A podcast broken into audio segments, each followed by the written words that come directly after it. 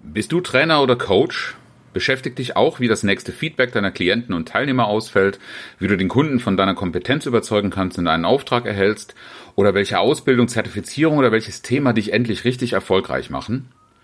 Dann lade ich dich ganz herzlich zu meinem neuen Podcast Trainer Talk ein.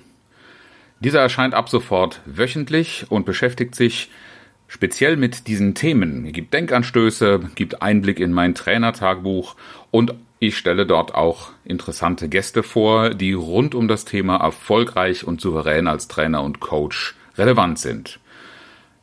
Du findest den Link zum Podcast in den Show Notes oder such einfach auf iTunes oder Spotify nach Oliver Bayer Trainer Talk.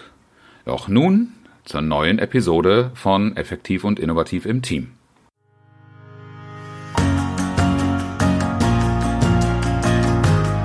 Herzlich willkommen zum Podcast Effektiv und Innovativ im Team. Inspiration, Tipps und Denkanstöße für alle, die mehr mit ihrem Team erreichen wollen. Mein Name ist Oliver Bayer. Ich verhelfe Teams zu mehr Leistung und neuen Lösungen.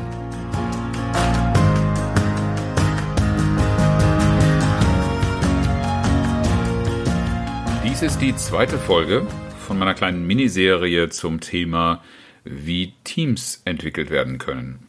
In der ersten Episode haben wir schon ausgiebig über das Forming gesprochen und wie man aus einer Haltung der Zurückhaltung zu einer Öffnung und zu einem guten Miteinander, zu einer Verbindung findet.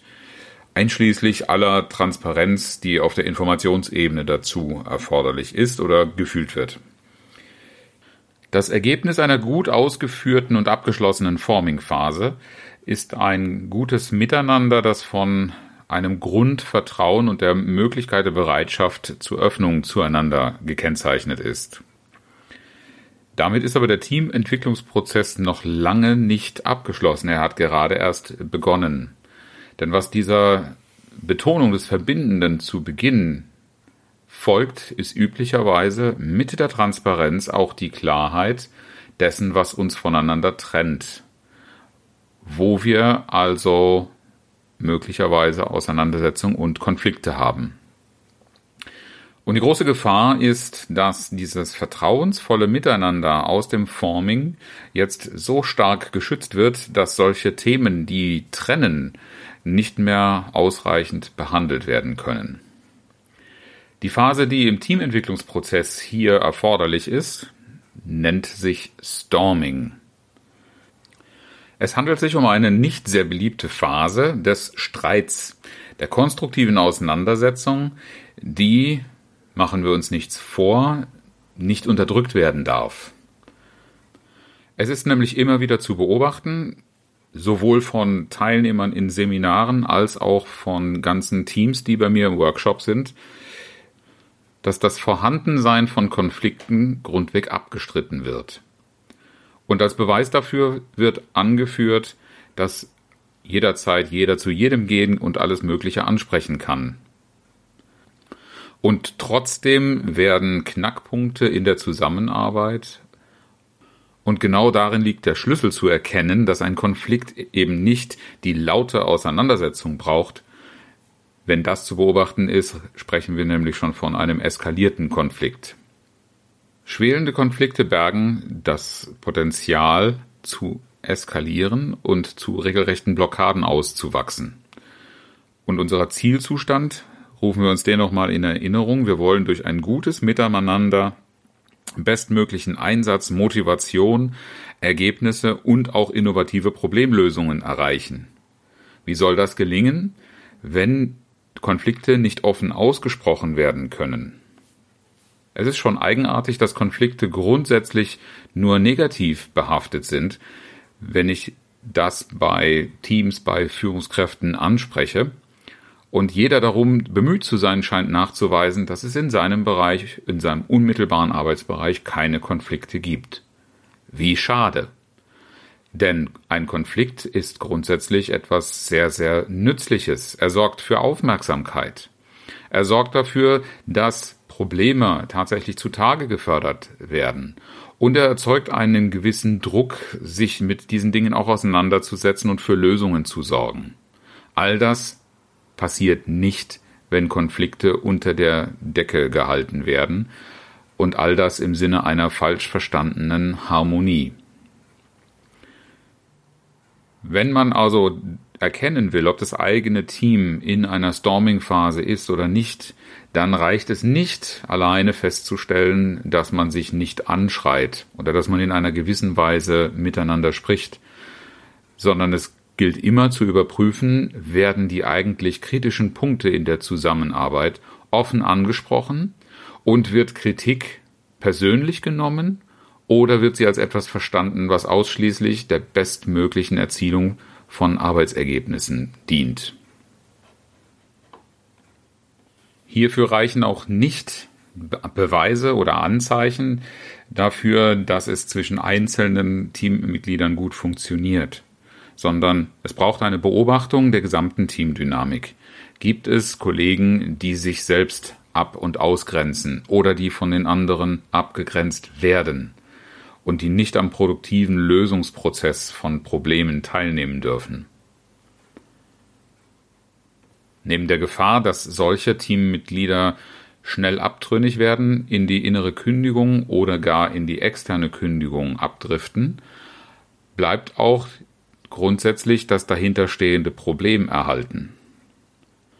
Um als Führungskraft oder auch als Teammitglied adäquat damit umzugehen, ist es wichtig zu verstehen, was ist eigentlich das Bedürfnis eines Teams und seiner Mitglieder, die in einer Storming-Phase angekommen sind. Der oft zu hörende Ratschlag, doch nur ruhig und sachlich zu bleiben, ist zwar gut gemeint, aber im Sinne des Konfliktes nicht wirklich gut im Ergebnis. Denn auf der Sachebene sind Konflikte grundsätzlich nicht zu lösen. Wenn eine Lösung auf der Sachebene möglich ist, haben wir gar keinen Konflikt vorliegen. Um einen Konflikt gut lösen zu können, braucht es zuerst einmal die Reflexion aller Beteiligten, was die Bedeutung des Konfliktes für den persönlichen Bereich, für die eigenen Wünsche, Ziele, Bedürfnisse bedeutet. Diese Selbstklärung ist auch der erste Schritt, den ein Mediator in Konflikten, der ab einer gewissen Eskalation zwingend hinzugezogen werden muss, ähm, zu tun hat. Es braucht zuallererst die Anerkennung des Problems der jeweiligen Konfliktbeteiligten durch die anderen. Das wird aber schwer zu erreichen sein, wenn nicht jeder für sich erst einmal klärt, worum geht es mir im Kern und sich nicht auf oberflächlichen Sachdiskussionen und Rechthabereien aufzuhalten. Im Anschluss zeigt sich, wie gut die Phase des Formings abgeschlossen worden ist. Denn nach einem guten Kennenlernen dürfen wir von einer Vertrauensebene ausgehen, die ein Stück weit belastbar ist oder zumindest die Türen füreinander geöffnet hat und nach der Klärung jedes einzelnen, jeder einzelnen Konfliktpartei für sich selbst, was der Konflikt bedeutet, welches Bedürfnis dahinter steht, braucht es die Bereitschaft, die Beziehungsebene weiter zu pflegen im Sinne dessen, was im Forming schon begonnen hat. Das Grundbedürfnis von Konfliktparteien ist meist das, was am meisten im Konflikt mit den Füßen getreten wird. Hier geht es nämlich darum, dass sich jeder Konfliktbeteiligte respektiert fühlen darf. In der Sache darf man kompromisslos sein, nicht aber im Umgang mit der Person. Denn im Sinne der Fortsetzung des Teamentwicklungsprozesses kommt als nächstes eine Phase der Vereinbarung. Und Vereinbarungen zwischen Partnern müssen auf Augenhöhe möglich sein und im gegenseitigen Vertrauen. Was können Sie also tun, um diese Phase des Stormings gut zu meistern und diese Voraussetzungen zu schaffen? Da wäre zunächst die Wahl des richtigen Zeitpunkts, einen Konflikt anzusprechen. Das sollte nicht möglichst früh passieren im Teamentwicklungsprozess, also nicht im Forming bereits zu behandeln sein. Wichtig ist, dass der Behandlung der Konflikte eine Phase des Vertrauensaufbaus vorangeht und ebenso ungeeignet ist, ganz im Sinne des Ratschlags eine Nacht drüber zu schlafen oder mal tief Luft zu holen, nicht in einer Phase und einer Zeit hohen emotionalen Drucks über die Lösung des Problems zu sprechen. Das heißt, die Rahmenbedingungen und die emotionale Verfassung sollten vom Zeitpunkt her passen. Gleichzeitig dürfen Konflikte aber auch nicht endlos aufgeschoben werden. Und ganz wichtig ist eben auch zu klären, um welches Thema geht es eigentlich. Oder sind wir auf Stellvertreterschauplätzen unterwegs? Oftmals werden Themen und ihre Richtigkeit betont und dahinter steckt eigentlich die Anerkennung der eigenen Kompetenz, die, deren Respekt vor der eigenen Person oder irgendwelche noch nicht geklärten und unausgesprochenen Dinge aus der Vergangenheit, die die Beziehung zwischen Kooperationspartnern belasten. Einem der größten Probleme und Hindernisse bei der konstruktiven Bearbeitung des Stormings, also der Auseinandersetzung der Konfliktpartner, lauert in der Haltung der jeweiligen Beteiligten. Und das begegnet mir regelmäßig in Gesprächen, in denen ich zu Anfang dazu auffordere, den Konfliktpartner wertschätzend zu beschreiben. Solange es den Konfliktpartnern nicht gelingt, sich gegenseitig wertschätzend zu begegnen, und dazu gehört im Sinne des Wortes die Werte der anderen Person und möglicherweise auch deren Verletzung anzuerkennen, dass diese Person Recht haben könnte, damit sich verletzt zu fühlen Solange wird die andere Person auch nicht spüren, dass sie mit Respekt behandelt wird. Denn diese innere Haltung drückt sich, es sei denn, sie sind besonders begabter Schauspieler, immer auch in der Kommunikation aus. Spätestens die Körpersprache verrät, dass man die innere Haltung nicht sauber geklärt hat. Und auch hier wird wieder deutlich, welche Bedeutung das Vertrauen in einem Team für die gute Zusammenarbeit hat. Denn Konflikte sind grundsätzlich nichts Negatives, sie treten alltäglich auf, weil wir als Menschen nun mal mit verschiedenen Bedürfnissen und Werten und Vorlieben und auch jeder mit seiner eigenen Geschichte zusammenkommen. Da wäre es unnatürlich, wenn wir von allem die gleiche Vorstellung hätten. Deshalb warne ich immer vor der unkritischen Hinnahme der Feststellung, wir wollen doch alle das Gleiche ohne dass wirklich vorher eine gemeinsame Vision oder Zielsetzung im Team miteinander vereinbart worden wäre, ist dieser Satz ein untrügliches Zeichen dafür, dass man sich nicht miteinander beschäftigt und auseinandergesetzt hat. Darüber hinwegzugehen bedeutet, dass die Vereinbarungen, die man im weiteren Verlauf des Teamentwicklungsprozesses miteinander treffen würde, keinerlei Belastbarkeit haben und damit auch nicht bestehen würden. Um eine solche Entwicklung zu vermeiden und dauerhaft zu einer konstruktiven Konfliktkultur und vielleicht auch Fehlerkultur zu kommen, ist es ratsam, eine Feedback-Kultur einzuführen, die nicht erst wartet, bis Dinge wirklich hochkochen, sondern die in ganz kleinen Abständen, kurzen Abständen zu Dingen, die passieren, auch Rückmeldungen aufarbeitet, in denen es normal ist, dass die Beteiligten, alle Teammitglieder, grundsätzlich über Dinge so sprechen, dass andere verstehen, was bei ihnen auf der Werteebene und im Respektverständnis angekommen ist.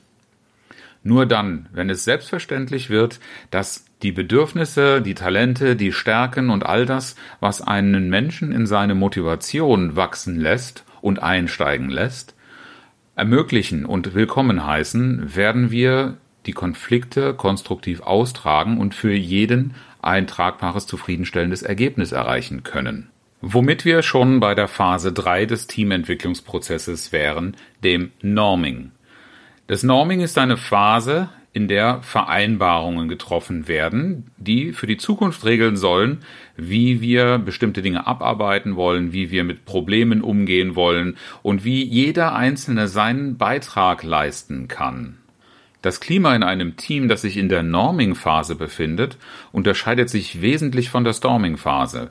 Während in der Storming-Phase noch jeder bestrebt ist, sich zu behaupten und den Respekt einzuholen, den er glaubt zu verdienen, somit also auch mit sich selbst beschäftigt ist, haben wir, wenn wir sie überwunden haben, in der Norming-Phase schon den Schwenk in das Team hinein, weil sich jeder fragt, wie kann ich einen bestmöglichen Beitrag zum Teamergebnis, zum Teamziel oder auch zur Teamvision leisten.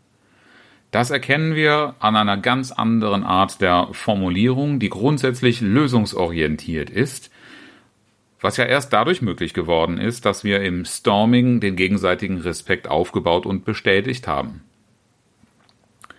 Der Ton in, einer solchen, in einem solchen Team ist sehr viel positiver, konstruktiver und im gegenseitigen Zutrauen geprägt, dass auch von anderen ein wertvoller Beitrag zur Erreichung der gemeinsamen Ziele ausgehen wird.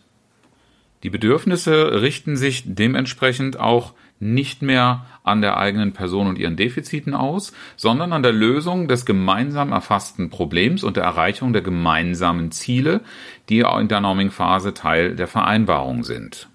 Wenn Sie sich fragen sollten, warum dies nicht schon vorher passiert, dann schauen Sie nochmal auf die Storming-Phase. Der Einzelne fühlt sich erst jetzt eingeladen und dazu respektiert, einen Vorschlag zum Beitrag zu leisten. Diese Möglichkeit nehmen Sie sich, wenn Sie schon in der Forming-Phase alles durch Vorgaben glauben erledigen zu können und die Menschen, so wie mein Seniorchef in der letzten Episode zitiert, die Menschen nach dem Kennenlernen sofort an die Arbeit schickt, ohne weitere Vereinbarungen getroffen zu haben, ohne über die Neugestaltung oder Veränderung von Prozessen gesprochen zu haben oder Probleme, die zu lösen sind, erst einmal in Angriff zu nehmen. Jetzt erst ist der Zeitpunkt gekommen, in dem dem Einzelnen auch Vorschläge gemacht werden können, indem man mit Kreativübungen nach Lösungen sucht und Vorschläge machen kann, weil die Akzeptanz von Vorschlägen und Beiträge der einzelnen Teammitgliedern erst jetzt wirklich gegeben ist und diese sich eingeladen fühlen dürfen. Auch hier sind Sie als Führungskraft, als Moderator gefragt und meine Empfehlung ist, widerstehen Sie der Versuchung, als vermeintlich bester Experte Lösungen steuern zu wollen oder Vorschläge kontrollieren zu wollen. Sie rutschen sonst ganz schnell wieder zurück in die Storming-Phase, weil man ihnen beginnt zu misstrauen, dass sie dem Team nichts zutrauen wollen. Die Folge ist, dass aus dem Team auch keiner sich eingeladen fühlt, selbst Verantwortung zu übernehmen, weil ja immer alles durch ihre kontrollierende Hand geht.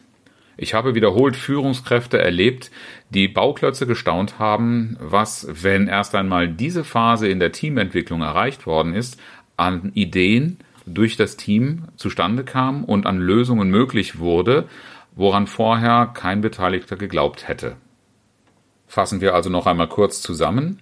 Im Storming wird geklärt, dass die einzelnen Beteiligten sich respektieren bei aller Unterschiedlichkeit im besten Falle haben sie zu einer offenen Feedback-Kultur geführt, in der die Teammitglieder sich miteinander und auch mit ihnen austauschen über Bedürfnisse, Prioritäten und Wahrnehmungen.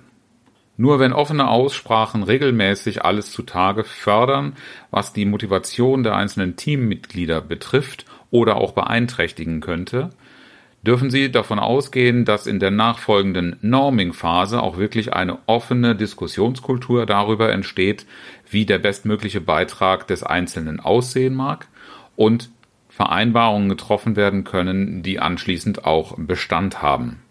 Ihre Rolle als Führungskraft sollte dabei mehr eine moderierende als eine dirigierende sein um sicherzustellen, dass auch das Commitment aller Beteiligten eingeholt und eingefordert werden kann.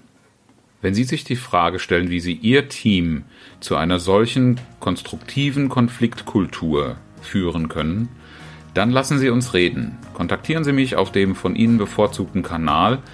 Die Möglichkeiten dazu finden Sie in den Show Notes. Zum Abschluss wieder das inspirierende Zitat, diesmal von Theodor Fontane in allen Konfliktfällen das Recht des dir Gegenüberstehenden verdoppeln, das deine halbieren.